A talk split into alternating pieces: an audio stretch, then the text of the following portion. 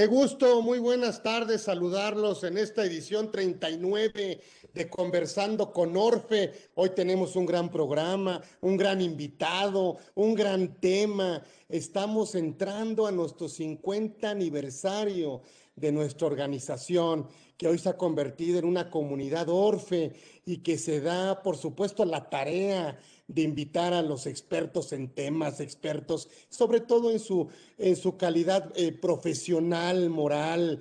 Eh, queremos hacer la mejor comunidad Orfe con las mejores personas y con los mejores profesionistas.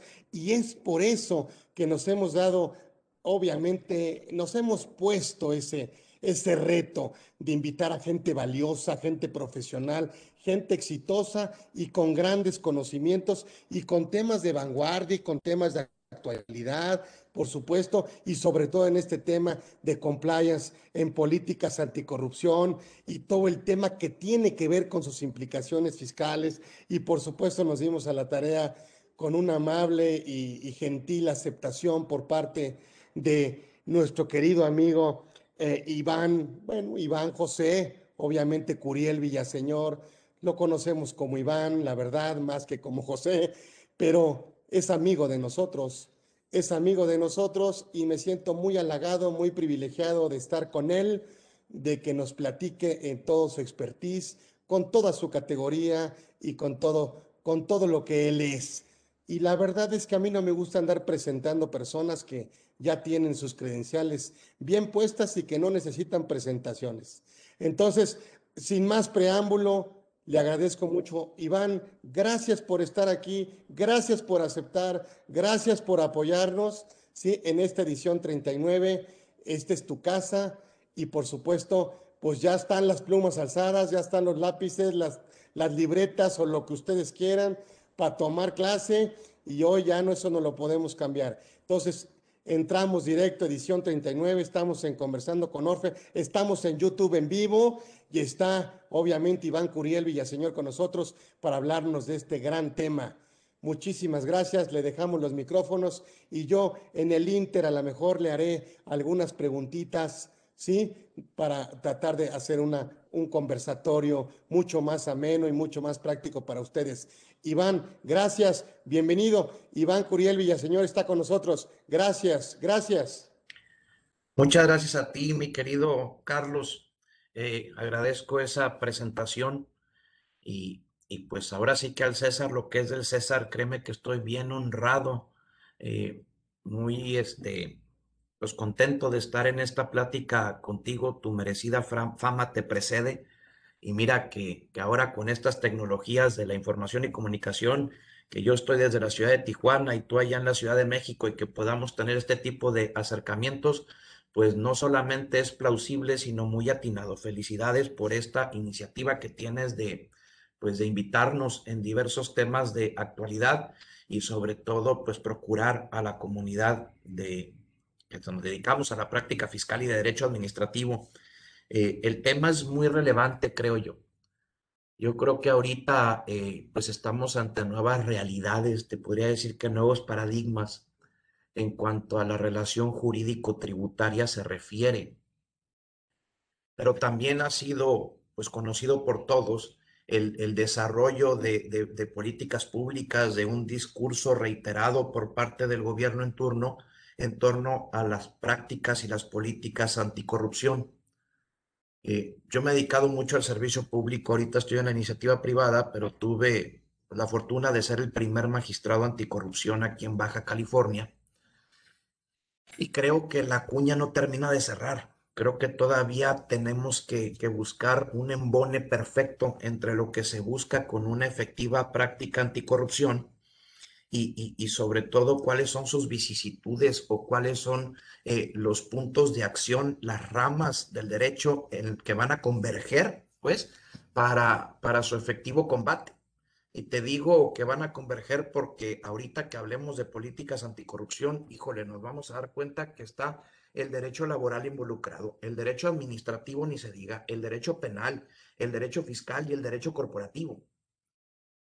Caray, yo me acuerdo cuando todos nos asombramos, y no hace mucho tiempo, ahora en 2019, cuando por primera vez eh, la Corte hacía una, un pronunciamiento tajante y efectivo entre, entre, entre facultades de comprobación de una autoridad netamente administrativa, como lo es el SAT, y, y, de las formalidades que debían de cumplir nuestros contratos privados que se regulan por el derecho civil o el derecho mercantil, con aquello de la fecha cierta y que ahora ya tengamos nuevos escenarios, nuevas realidades y sobre todo encaminadas al combate a la corrupción, pues creo que llaman la atención. Entonces, por eso lo titulo Compliance en Políticas Anticorrupción y sus implicaciones fiscales. La corrupción en México ha afectado negativamente a la legitimidad política. La transparencia en la administración y ni se diga la eficiencia económica en cuanto a la rendición de cuentas del país hacia el interior y el exterior del mismo. Somos el país más corrupto de los 34 que conforman la OCDE. Nos podemos jactar, podemos eh, ser muy, eh, vanagloriarnos de ser parte de la OCDE, pero caray, ser el país más corrupto de los 34 que la conforman, creo que no es un aliciente ni mucho menos algo que se deba presumir, es algo que se debe de, de, atacar y de, y de trabajar. En, en 2015 comienza eh, una nueva era en materia de combate a la corrupción aquí en México. Sí, inicia con el gobierno anterior, pero culmina con la creación de todo un sistema nacional anticorrupción. Ahorita estamos complicados, eh, Carlos. ¿Por qué? Porque, por ejemplo, ves a una eh, WIF muy activa ¿no? Donde incluso hay notas periodísticas que dice, WIF bloquea 1.415 millones de pesos a corruptos. El titular de la Unidad de Inteligencia Financiera eh, señaló que esta cantidad involucra a 178 personas físicas y morales por actos de corrupción, por delitos de corrupción y de lavado de dinero. El primer problema al que nos vamos a enfrentar es que no hay una sola disposición en el Código Penal que te establezca así con ese nombre y apellido el delito de corrupción y el delito de lavado de dinero. Entonces, ¿qué, qué carajos es la corrupción? Está en boca de todos los entes públicos en la actualidad y te sorprenderás que no hay una sola ley en México de las sustantivas, pues, que regulan la materia, una sola que defina qué es la corrupción. Ah, pero por ejemplo en Baja California tenemos un derecho humano garantizado en la constitución local del Estado libre y soberano, donde dice que tengo el derecho a vivir libre de corrupción. Híjole, ¿cómo lo garantizas si ni siquiera lo defines? Entiendo que la Real Academia nos va a ayudar mucho, pero es tanto como decir que la declaración de, de, de, remitirnos a la declaración de independencia de Estados Unidos, donde decía que es un derecho inalienable el derecho a ser feliz. ¿Cómo carajos garantizas el derecho a ser feliz? Eh, es muy subjetivo. Eso era en 1776. Ahorita estamos en 2021 y en un tema tan importante y tan delicado como lo es la corrupción, pues todavía seguimos sin poder definir qué es. Pero afortunadamente ya hay todo un sistema institucional, incluso una serie de reformas que se dan desde constitucionales hasta la ley del Tribunal eh, Federal de Justicia Administrativa, ni se diga penales, para estructurar todo un sistema. ¿A qué voy con esto? Hoy en día creo que podemos decir con certeza que hay dos vías por las cuales se puede combatir la corrupción en México. La vía administrativa y la vía penal. Existe la posibilidad de que te sancionen por delitos no precisamente con el nombre de corrupción, pero sí peculado, cohecho, malversación de fondos, desvío de recursos públicos, este, conflictos de intereses, eh, e, etcétera, etcétera, pues. Pero, pero también, también se sancionan por la vía administrativa eh, a través de una ley que es la Ley General de Responsabilidades Administrativas eh, a nivel nacional, que también surge y entra con toda su fuerza en vigor en 2017. Y esta ley entonces ya prevé dos tipos de faltas, faltas graves y no graves. En las faltas graves es en las que breve, brevemente sé que tenemos poco tiempo, me voy a enfocar, pero lo más importante es que en esas faltas graves, por primera vez, se incluye a los particulares. Particulares personas físicas y particulares personas morales. Ahora, lo peor, la ley, para mi gusto, es 100% agresiva con los particulares. Creo que se le pasa un poco la mano, es más agresiva la norma en las sanciones a los particulares por actos de corrupción que a los propios servidores públicos. ¿Cuáles son las faltas graves en las que puede incurrir una persona física o una persona moral? Ya me voy más al tema corporativo. El soborno, la participación ilícita en procedimientos administrativos, el tráfico de influencias, la utilización de información falsa, la obstrucción de facultades de investigación, colusión, uso indebido de recursos públicos, bueno, hasta la contratación indebida de ex servidores públicos. Cuando una persona moral, ahorita, ojo, partimos de la base de que hay dos, o te sancionan por la vía del derecho administrativo o por la vía del derecho penal. Ahorita empezamos con la parte administrativa. A raíz de ese sistema nacional anticorrupción, surgen nuevas salas especializadas en sede administrativa, jurisdiccional administrativa, en los tribunales locales contenciosos administrativos o de justicia administrativa y en el Tribunal Federal de Justicia Administrativa. Salas especializadas en materia de combate a la corrupción. Responsabilidades administrativas y combate a la corrupción. Y tienen como finalidad imponer sanciones a los servidores públicos, pero también a los particulares en un acto de corrupción. Hay una sanción económica que para el caso de personas morales puede alcanzar hasta un aproximado de 130 millones de pesos. 130 millones de pesos. Digo, no, es una cantidad estratosférica para la comunidad internacional, por ejemplo. Tuvimos el caso de una, no sé si lo recordarás, Carlos, una empresa eh, multinacional que, se dedica a eh, una tienda departamental que está ubicada en todo, en, todo Sudamérica incluso, pero tiene su sede en Estados Unidos, que fue sancionado en Estados Unidos. Fíjate lo paradójico. Fue sancionado en Estados Unidos por una ley que está en, en vigor desde 1977 en Estados Unidos, por actos de corrupción que cometió en México y en Brasil. Y en 2019 Forbes México sacó una nota donde establece que esta empresa multinacional, para, para terminar con el problema que le estaba siendo imputado, pagó más de 200 y tantos millones de dólares en Estados Unidos por los actos de corrupción que cometió en el extranjero. ¿Y qué pasó con los actos que cometió aquí? Pues si los comete en el extranjero, también aquí debía de tener responsabilidad. Creo que entonces voy entendiendo un poco mejor porque el año pasado fue uno de los tres grandes que pagó cantidades multimillonarias rápidamente, ¿no? En materia de impuestos federales. Puede haber una inhabilitación temporal para que las empresas participen en adquisiciones, arrendamientos, servicios u obras públicas, suspensión de actividades. Fíjate qué interesante. Hasta ordenar la disolución de su sociedad. Caray, que, que, que, a raíz de un acto de corrupción, un, organismo autónomo como lo es un tribunal de justicia administrativa, a través de una sala especializada, puede ordenar la disolución de una empresa. Híjole, no son palabras menores. No me tocó a mí sancionar algo así. Yo creería que es un tema en el que se apela al criterio del juzgador y dependiendo el tipo de acto de corrupción que se esté sancionando. Pero aquí ya empezamos a converger un poco con la materia penal, porque, por ejemplo, la ley de responsabilidades administrativas, la ley general, establece un capítulo en su artículo 25 particularmente, establece que las empresas pueden implementar políticas de integridad empresarial.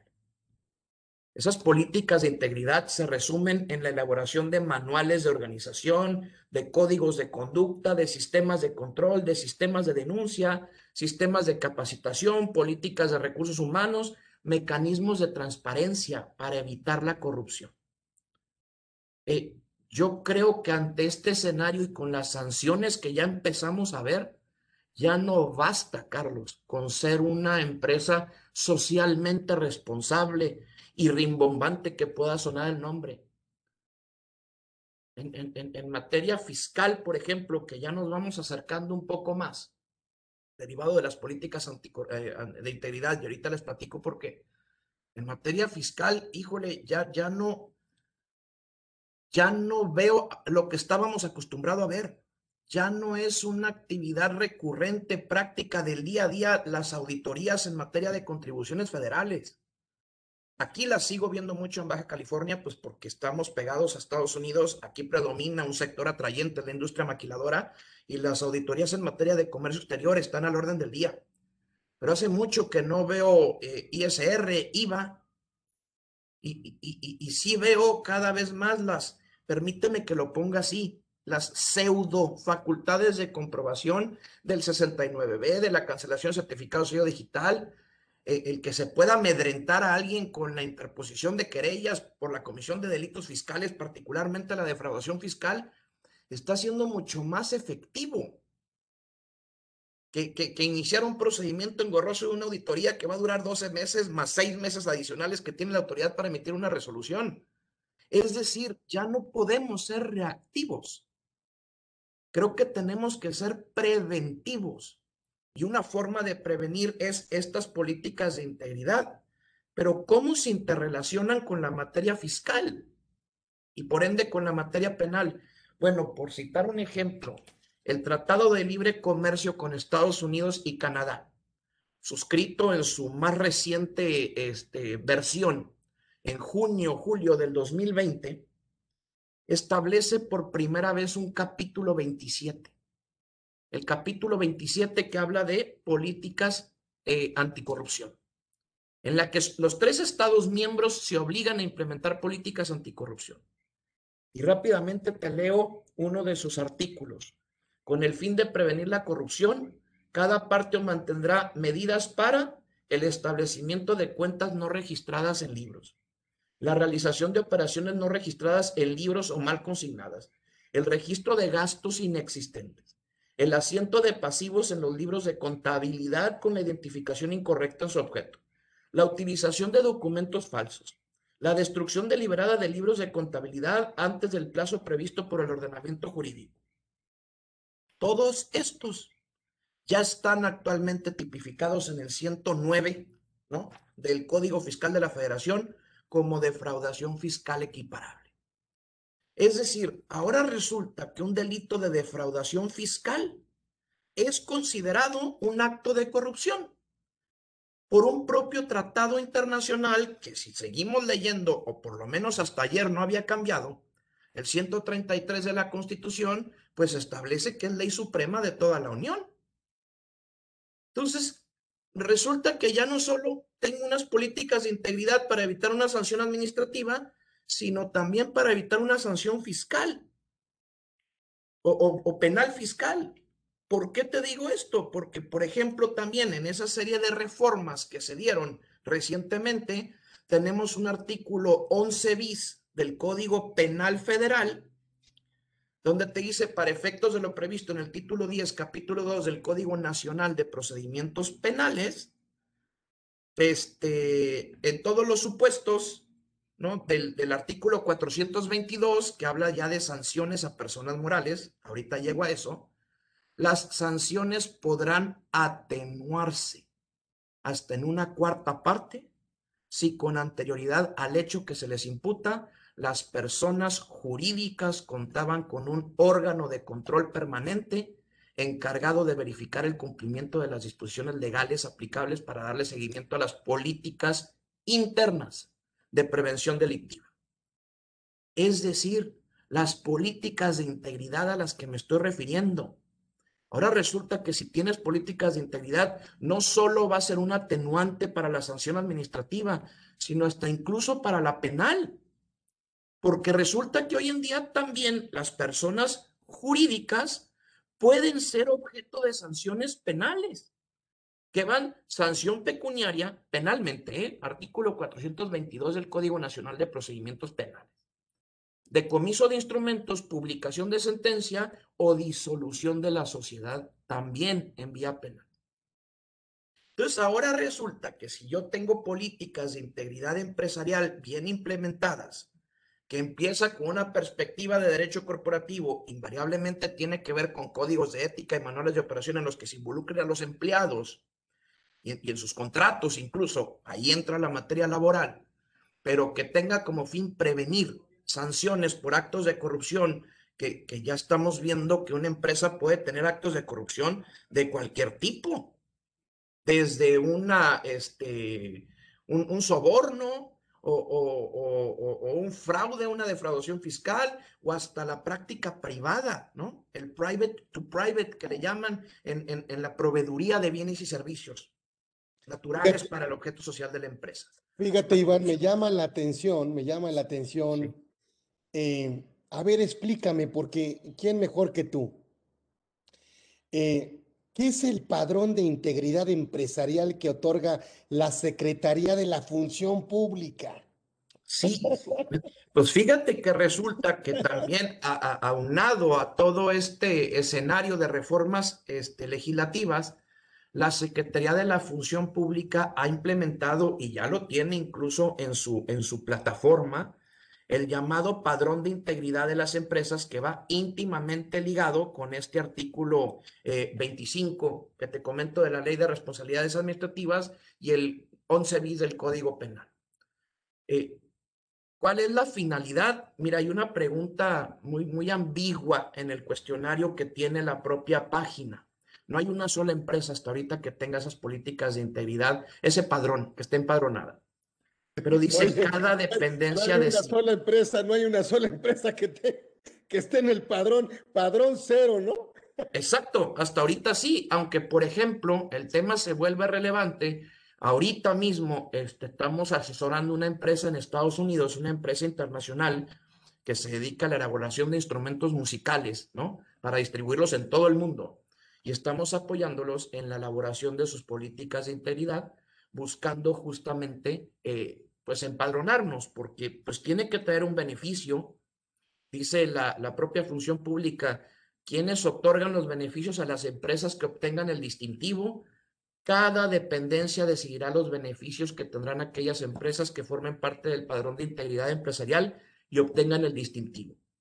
Estos podrían ser puntos porcentuales, créditos, eh, pero pues qué tal si entonces hay una presunción de legalidad y por ende no te hacen la auditoría, o, qué tal si traes un tema de devolución y, de impuestos y también hay una certificación especial o una agilidad especial. ¿O qué tal con el tema de outsourcing, Carlos? Que también trae implícita de la, defraudación fiscal, donde, donde tienes una presunción de legalidad de cumplimiento porque reúne ciertos requisitos ya este, plasmados o sellados con un distintivo por parte del gobierno federal que te reconoce como empresa responsable. La verdad es que no creo que tengamos que ir más lejos. No, no es un mero distintivo como un ISO en el que yo pueda demostrar ante terceros como un bill registro público que soy una empresa responsable. Va más allá, Carlos. Creo que las políticas de hoy en materia fiscal van muy encaminadas a los delitos fiscales y van muy encaminadas a, a las pseudo facultades de comprobación de las que te hablabas. Hay un nuevo paradigma en materia fiscal y de defensa en el que quienes nos dedicamos a esto, pues tenemos, tenemos que ir a la vanguardia. Entonces, en ese sentido va el tema de las políticas de integridad empresarial y sobre todo, pues de la función pública. ¿no? Básicamente ese es el escenario general, Carlos, de lo que, de lo que yo quería platicarles, ¿no? Eh, en, en qué estado estamos, qué es lo que creo que se viene. A mí me llamó mucho la atención eh, cuando el año pasado, en plena pandemia, la recaudación en México, pues, pues fue muy, muy vista, muy, muy, muy, muy plausible. Hay una meta de 3.5 billones de pesos para este 2021, pero la propia jefa del SAT establece que hubo una recaudación mayor a los 64 mil millones de pesos tan solo de enero a junio del 2020, superando tres veces lo logrado en 2019 y casi cinco veces lo, recaudado en 2018. Entonces, en plena pandemia, pues, ¿qué sucedió? Y cómo empresas multinacionales, BBVA, Walmart, FEMSA, terminaron por, por decidir pagar cuando ya estaban en medios de defensa muy adelantados. Cada vez se alejan más las facultades de comprobación del 42, fracciones 2, 3 y 9, Carlos, por lo tedioso y lo largo que son los procesos. 18 meses para terminar la auditoría, pero otros dos, tres años para que se resuelva y quede firme el asunto. Y yo me acuerdo todavía cuando las apuestas andaban en un 60-50% de posibilidades de ganar un asunto con el SAT o contra el SAT en tribunales. un 75, casi un 80, 20% cuando te ibas contra el IMSS o el Infonavit como organismos fiscales autónomos. Pues, ¿qué pasó? ¿Qué va a pasar ahorita? La apuesta invariablemente es esquemas reportables, 5A del Código Fiscal, 17H y subsecuentes, ¿no? Del, del sello digital, 69B, ¿no? Eh, esquemas reportables. O sea, creo que vamos por otra, por una nueva vía donde tenemos que estar atentos a una prevención de la comisión de delitos fiscales.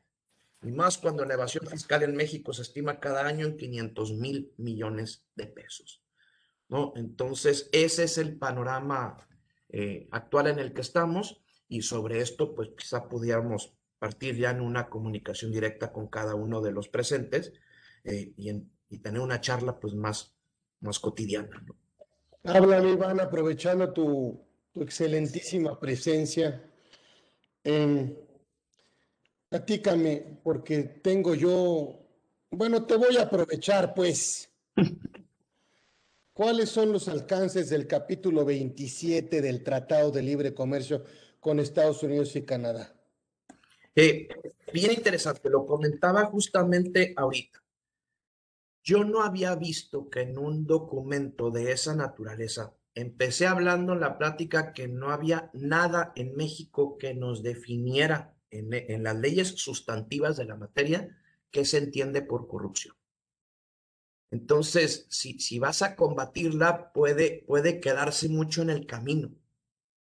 Pero que un tratado internacional que en su jerarquía, siempre y cuando esté acorde con la constitución política, esté a la par de la misma constitución federal, en su carácter de este, ley suprema de la Unión, y que un capítulo 27 de un tratado internacional se atreva a decirte que un acto de corrupción es un delito de defraudación fiscal equiparable que ya tienes tú en México debidamente instrumentado en un artículo 109 del Código Fiscal de la Federación, para mí es, es, es algo no solo novedoso, sino, sino extraordinario, permíteme que lo diga así, porque es justamente eh, este documento el que nos va a hilar eh, el tema de la corrupción con el tema fiscal.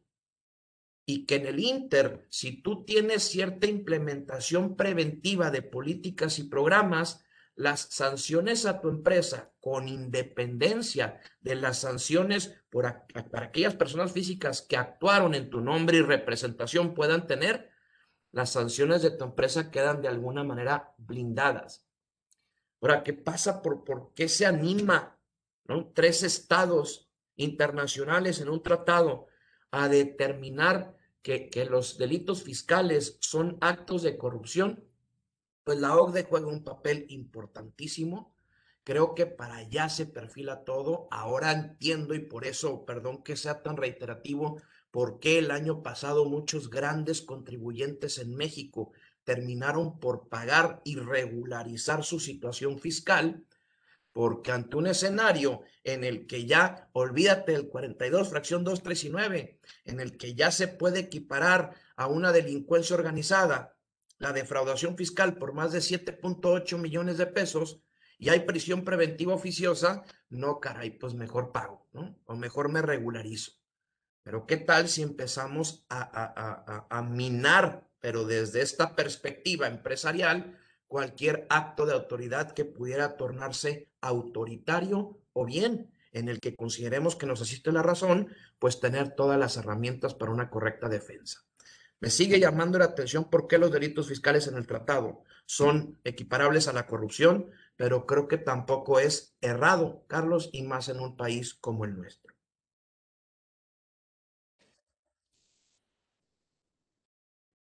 Sí, sí es cierto, sí.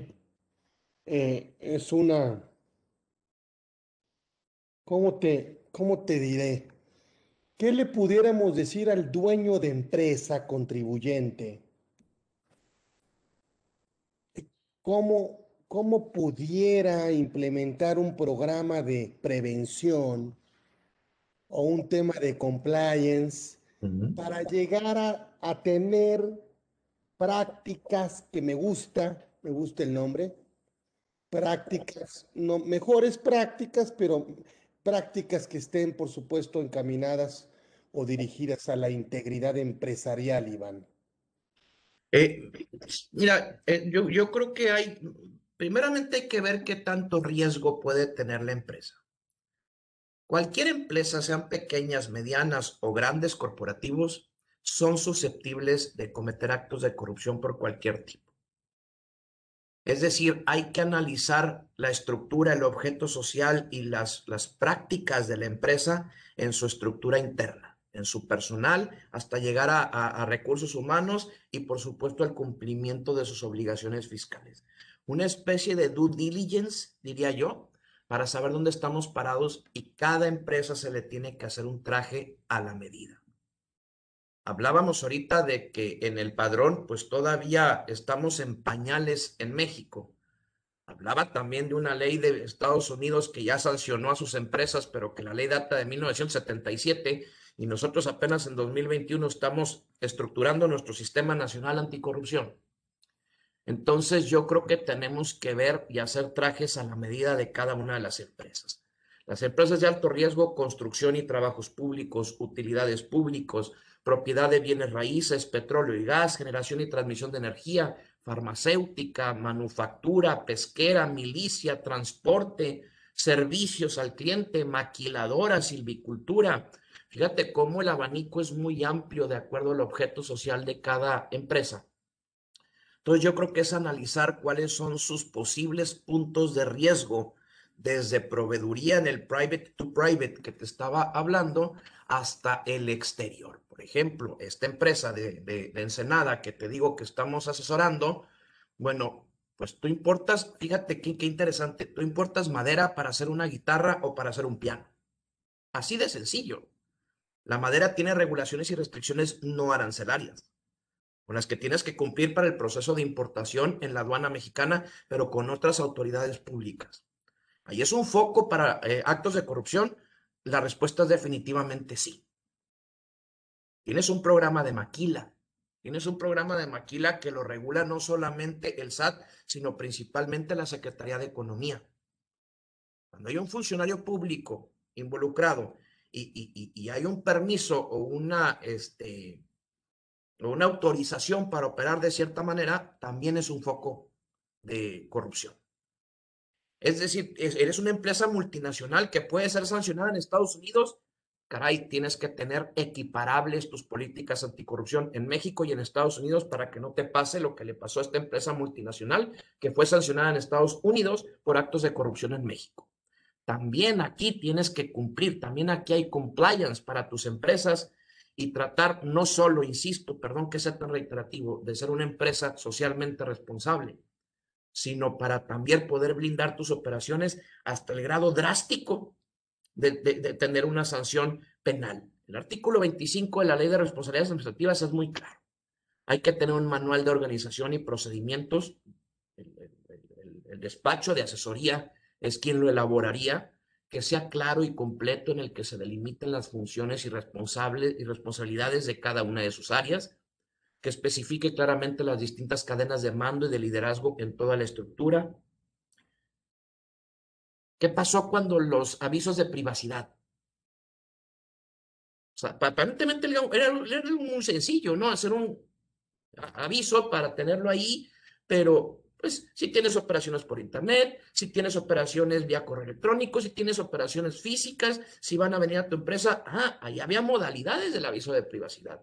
Haz de cuenta que es lo mismo, pero potencializado. Tener un código de conducta debidamente publicado y socializado, sistemas de control y vigilancia de auditoría que examinen de manera constante y periódica el cumplimiento de los estándares de integridad en toda la organización, donde el papel del contralor va a ser fundamental. ¿no? Aquí ya entra el tema de sociedades mercantiles, sistemas y procesos adecuados de entrenamiento y capacitación respecto de las medidas de integridad. Es vasto, Carlos, es vasto y todo eso es lo que se le puede ofrecer a la empresa por supuesto, hacer un debido análisis o due diligence, como te decía, para hacerles un, un traje a la medida en sus operaciones. Mi, mi, tirada, perdóname que lo diga así en término coloquial, mi, mi meta, pues, es evitar eh, un caso Walmart, un caso FEMSA, un caso BBVA y, una recaudación histórica so pena de tener una este, defraudación fiscal equiparable y hasta una delincuencia organizada. Mi meta como fiscalista que soy es evitar y prevenir delitos de esa naturaleza porque cada vez veo más alejadas las facultades de comprobación tradicionales y veo mucho más cerca a la vuelta de la esquina el ejercicio de eh, querellas por parte de la Secretaría de Hacienda y hasta una WIF que en todas partes está. Digo, todos los caminos llegan a Roma. Tal parece que aquí, en la práctica fiscal administrativa, todos los caminos llegan a la UIF. Sí. Eh, recuérdame para ir concluyendo, Iván, porque creo que es muy importante lo que estás diciendo. El tema de las sanciones de las personas morales. Sí, sí. Sí, con todo gusto. Mira. nos ha olvidado un poco, fíjate. Yo creo que ha habido, es una ley como que entró, no sé si, si tengan la misma sensación, que son leyes de miedo, de temor, les digo yo. Sí. ¿No? Entra prevención del lavado de dinero y dices, ay, en la torre, ¿no? Entra esquemas reportables. No, pues imagínate las sanciones. Sin embargo, bueno, las autoridades pues las han suavizado de alguna manera. Yo, la verdad, he visto muy pocas multas en, eh, en, presentación de avisos para efectos de prevención del lavado de dinero. Ahorita creo que vamos a estar esperando a ver a qué asesor fiscal o a qué empresa sancionan con esos montos estratosféricos de, de la falta de presentación de la declaración de, esquemas reportables pero sí creo que algo más cercano a, la, a que no sea una ley de temor es el tema de la responsabilidad penal de las personas jurídicas. Háblame de eso. Sí, eh, mira, de entrada yo creo que va a la par, porque simultáneamente puede ser objeto de sanciones en la vía administrativa y por supuesto también en la vía penal. En la vía administrativa, te recuerdo, la sanción máxima que puede pagar una persona moral que no se equipara a los 250 millones que pagó la empresa extranjera en su país por actos de corrupción en México. Bueno, hoy en día, vámonos a un caso este, de, muy sonado de un, de un proveedor del gobierno federal en el sexenio anterior. Bueno, supongamos que esa persona moral es sancionada en México en la vía administrativa, una multa de 130 millones de pesos y adicionalmente no precisamente son autónomas, o mejor dicho, a pesar de ser autónomas, pueden concurrir las sanciones hasta su inhabilitación temporal por un periodo máximo de 10 años para participar en adquisiciones, arrendamientos, servicios u obras públicas, una suspensión de actividades por un periodo máximo de tres años. Imagínate, es tanto como ordenar la clausura de una empresa. Por tres años no puede tener actividades corporativas relacionadas con su objeto social. Es una muerte civil, es una muerte civil. Claro, claro. Oye, es un, un embargo de unas cuentas bancarias, una cancelación de certificado sello digital y una suspensión de esta naturaleza. No puedes hacer nada. Nada, nada. O una disolución de tu sociedad, bueno, ya son palabras mayores. En el mismo sentido están las este, sanciones del 422 eh, del Código Nacional de Procedimientos Penales, con independencia de las sanciones hasta privativas de la libertad que puede obtener la persona física que participó en la defraudación fiscal, la persona moral también penalmente y simultáneamente a la sanción administrativa puede tener sanción pecuniaria, multa, decomiso de instrumentos, eh, publicación de, la sentencia, es decir, hacer pública la sanción eh, por el acto de, corrupción o, por la defraudación, la disolución de su empresa también penalmente se puede ordenar. Pero, por ejemplo, si nos vamos a delitos de operaciones con recursos de procedencia ilícita, los tipificados en el capítulo 2 del título vigésimo tercero del Código Penal Federal, pues, pues entenderá que son productos de una actividad ilícita, por ejemplo, los recursos, derechos o bienes de cualquier naturaleza cuando existan indicios fundados o certeza de que provienen directa o indirectamente las ganancias derivadas de la comisión de algún delito. O sea, por el delito de lavado de dinero, coloquialmente hablando, o por el este, delito de recursos de procedencia ilícita, por el simple hecho de haber estado inmiscuido en un delito de defraudación fiscal o en una compraventa de facturas o en una simulación de operaciones eh, en materia fiscal por lo que hace a la materialidad, resulta que también puedo ser objeto de una sanción por delincuencia, perdón, por recursos de procedencia ilícita. Y si el monto supera los 8 millones de pesos, 7.8 pues, pues hasta por delincuencia organizada y el proceso lo voy a llevar en la cárcel. Entonces, esas son las sanciones.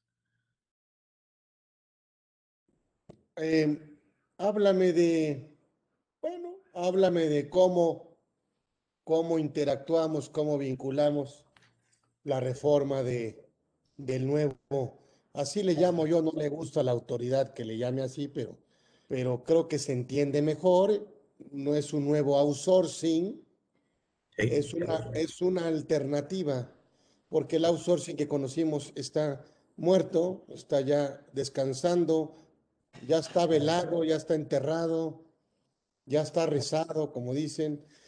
Esta nueva alternativa de subcontratación laboral que puede llegar a un tema de efectos, por supuesto, de agravante en materia de comisión de un delito de defraudación fiscal. Sí, digo, la verdad es que a pesar de que muchos seguimos estudiando todavía todas, todas las este, vertientes de la ley, no precisamente para buscar recovecos por una constitucionalidad, sino para poder dar una mejor asesoría a nuestros clientes. Aquí, en el momento en el que tú ya no puedas dar un efecto fiscal al acreditamiento del IVA, ¿no? Que te resulta trasladado eh, por, esos, por esta prestación de servicios o incluso una deducción debidamente como estructural, incluso, ¿eh? no, no, no precisamente como gasto estrictamente indispensable, pero una deducción estructural como la define la jurisprudencia de la Corte, ¿no? que está íntimamente ligado con tu objeto social.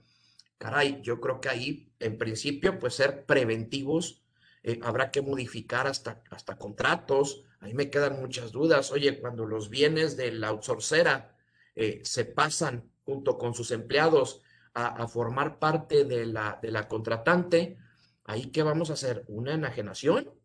Digo, porque para efectos del 14 del Código Fiscal de la Federación hay enajenación. Nos vamos a fusionar, van a liquidar ellos a los empleados y si no reúno con todos esos requisitos, ¿va a ser un esquema reportable o va a ser una simulación de operaciones? La autoridad tiene cinco años hacia atrás para poderme revisar, pero esa ni siquiera era mi empresa. Pero ahorita que ya son mis empleados, ¿me va a poder revisar por las obligaciones de aquella que trasladó sus empleados a la mía? Híjole, Carlos, no, no terminaría con las dudas en materia fiscal que me surge y que todo esto se puede traducir en una defraudación fiscal y que si el Tratado de Libre Comercio con Estados Unidos me dice que, que ese delito es acto de corrupción, pues yo sí creo que las sanciones que acabamos de comentar, con independencia de los efectos fiscales, ¿no? también van a, van a estar a la orden del día o por lo menos acechándonos y dime en qué carajo momentos intervino un 42, fracción 2, 3 o 9. Ya son fast track y no precisamente en materia de precios de transferencia, ya son fast track las operaciones del SAT para poder obligar a los contribuyentes aún, este, pues sin estar de acuerdo, que no es necesario, pues es un acto administrativo, ¿no? Es una relación jurídico-tributaria de la potestad tributaria, pero pues, ¿pero qué? Vamos a implementar modalidades de conceptos de impugnación o agravios en caso de considerar vulnerados los derechos de nuestros clientes. Híjole, no, no terminaríamos de platicar del tema muy interesante. Creo que esta reforma del outsourcing está haciendo pensar al empresario. Claro. claro. Eh, está preocupado el empresario por esta reforma, porque a partir del 24 de abril la contratación pudiera ser ilegal. Claro. Y, por supuesto tendríamos que apostarle a que el prestador de servicios especializados, bueno, pues pase todas las credenciales fiscales que tendría que pasar para formar parte de ese padrón de, prestadores, no le quiero decir padrón de outsourceros legales, yo también le digo eso, tampoco gusta, pero padrón de outsourceros legales. Claro, claro. Claro, y eso es con los externos. Ahora los insourcing, imagínate. Los insourcing me parece están muertos. Sí nace un tema de outsourcing de grupo, pero, pero tendrán que cumplir los mismos requisitos como si fueran prácticamente independientes o no trabajaran para un tema de grupo. Entonces, ¿qué seguiría? Dame tus últimas recomendaciones y, me gusta preguntar esto siempre. ¿Qué sigue? ¿Qué sigue y qué podemos, qué podemos quedarnos el día de hoy con, con, esto, con tu, tu, tu excelentísima presencia, mi querido Iván? Gracias, Carlos. Mira, yo creo que es sencillo y enfocándome al tema medular de las políticas del compliance en políticas de anticorrupción y sus implicaciones fiscales, eh, yo creo, me, me, quedo con esa conclusión que a lo largo de la práctica te estoy diciendo, ya no basta con ser una empresa socialmente responsable. No es un mero distintivo, no es una palomita, no es algo que tengas para presumir, sino para prevenir.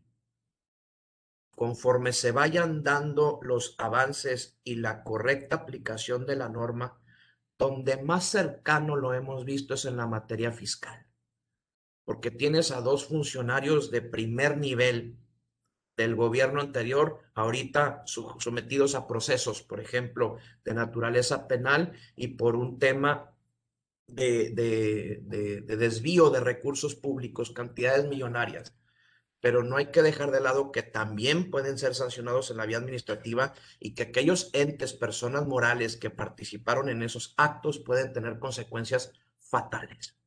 La tienda departamental que te platico, que termina por concluir en Estados Unidos por los actos de corrupción que cometió en México, concluye ya con un pago de una suma millonaria, al año siguiente o a los dos años termina pagando cantidades multimillonarias en materia de impuestos federales. Eh, no precisamente va relacionado con los actos de corrupción que tuvo, pero si ahora ya tengo hasta un tratado de libre comercio que me establece que los delitos así son actos de corrupción, creo que las políticas de integridad es lo que debemos de empezar a voltear a ver, sanear de alguna manera negocios, blindarlos, prevenirlos, armar los trajes a la medida para que si el día de mañana eres sujeto de una responsabilidad penal, pues lo sea separadamente la persona física que lo cometió, pero tu empresa no tenga esas sanciones que, como tú decías, eran hasta llegarla a matar administrativamente. Entonces, mi conclusión es voltear más a esas políticas de integridad, no solamente en una textura, en un texto, perdón, literal del artículo 25 de la ley, sino encaminado, creo que al 11 bis del Código Penal, que es un atenuante para las sanciones que pueden tener las empresas en delitos fiscales, en delitos de lavado de dinero, en delitos de corrupción. Entonces, esa sería mi conclusión, Carlos. Excelente, mi querido Iván. Tenemos ahí un pequeño, no sé si tenemos ahí un reconocimiento para que vean que, que sí se dio el curso. Ya ven que está muy choteado lo que digo yo, pero es verdad. Luego en efectos de revisión con las autoridades nos piden luego los reconocimientos, la lista de asistencia, el material, la grabación. y entonces, para efectos de materialidad, bueno, pues también tenemos que cumplir con, con efectos de reconocimiento, pero, pero este no es el reconocimiento que le queremos dar a Iván, sino eh, que está abierta la casa de la comunidad Orozco Felgueres, de la comunidad Orozco para él. Él es un una gran persona, además de un gran eh, eh, profesionista, profesional. Y muchísimas gracias por habernos dado este, este estudio, este conocimiento, Iván. De veras, gracias porque pues es difícil, la verdad es que regalarnos una hora de, de talento, de conocimiento, pues es, es complicado, o sea, y yo creo, y cuando, cuando sentimos y cuando sabemos perfectamente que para adquirir conocimiento primero hay que transmitirlo, entonces se dan estos programas, se dan estos espacios de Conversando con Orfe en esta edición 39. Ahí está, se, se lo vamos a mandar obviamente vía electrónica, pero el reconocimiento es nuestro aprecio, nuestro cariño y nuestro respeto. Y gracias a los que se conectaron el día de hoy con nosotros. ¿Y qué les digo? Nos vemos el próximo miércoles. No hemos dejado de tener un programa, ¿eh? Tenemos 39 consecutivos. Yo les dije, desde el 1 no vamos a dejar de todos los miércoles darnos una horita a nosotros para aprender de los grandes fiscalistas. Y este es el tema. Gracias a ustedes. Gracias, Iván. Iván Curiel Villaseñor estuvo con nosotros. Gracias aquí en casa, conversando con Orfe. Nos vemos. Alex, gracias. Nos vemos próximo miércoles. No nos dejen, no nos abandonen. Estamos en todas las redes, en todas las redes sociales. Estamos en YouTube. Ya estamos haciendo y estamos festejando 50 años. Y eso, al que le dé envidia, pues qué bueno. Gracias, mi querido Carlos. Un abrazo desde Tijuana y me reitero a tus órdenes por acá. Y, en el chat, por supuesto, hay muy participativos. Claro que sí, desde Tijuana para México, ¿eh? no nos importa dónde vivan, ¿eh? nos importa lo que sepan. Gracias, señores, familia, comunidad Orfe. Ya estamos, ¿eh?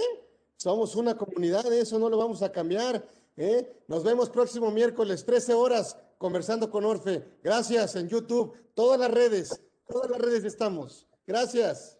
Hasta luego.